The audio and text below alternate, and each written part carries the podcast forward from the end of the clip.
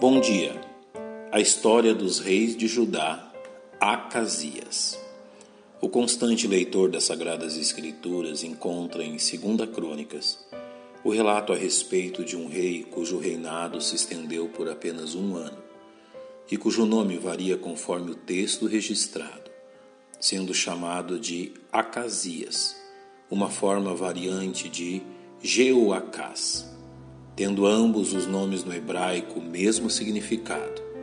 Jeová agarrou ou Jeová tem segurado. Acasias foi o oitavo rei da linhagem de Davi e foi o sucessor de seu pai Jeorão e filho de Atália, único sobrevivente entre os filhos do rei após o massacre praticado por seus inimigos. E os moradores de Jerusalém, em lugar de Jeorão, fizeram rei a Acasias, seu filho mais moço, porque a tropa que viera com os árabes ao arraial tinha matado a todos os mais velhos. Assim reinou Acasias, filho de Jeorão, rei de Judá. Era Acasias da idade de quarenta e dois anos, quando começou a reinar, e reinou um ano em Jerusalém. E era o nome de sua mãe, Atália, filha de Onre. O curto reinado de Acasias repetiu os maus reinados praticados por diversos de seus antecessores, recebendo a má influência de sua mãe Atália, filha do rei de Israel Acabe e de Jezabel, como nos é relatado. Também ele andou nos caminhos da casa de Acabe, porque sua mãe era sua conselheira, para proceder impiamente e fez o que era mal aos olhos do Senhor, como a casa de Acabe, porque eles eram seus conselheiros depois da morte de seu pai, para a perdição. O texto de 2 Crônicas nos revela o quanto seu parentesco com a família real das tribos do norte lhe foi maléfica, uma vez que era fortemente influenciado por ela, como nos é dito.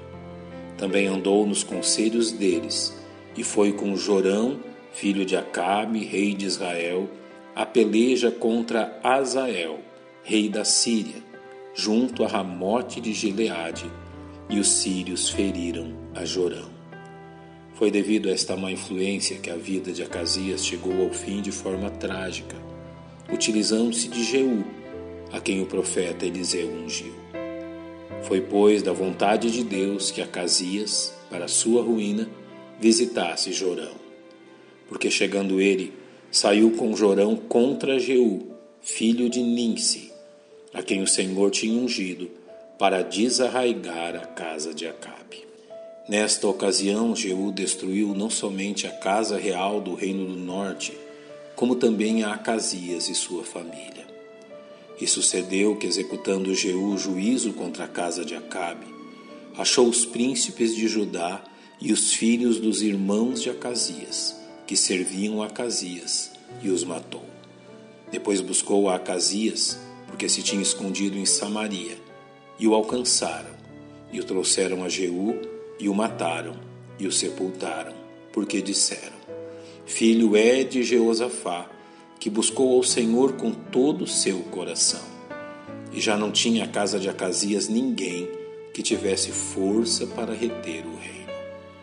Os acontecimentos que se deram após a morte de Acasias foram da mesma forma surpreendentes, como nos é narrado.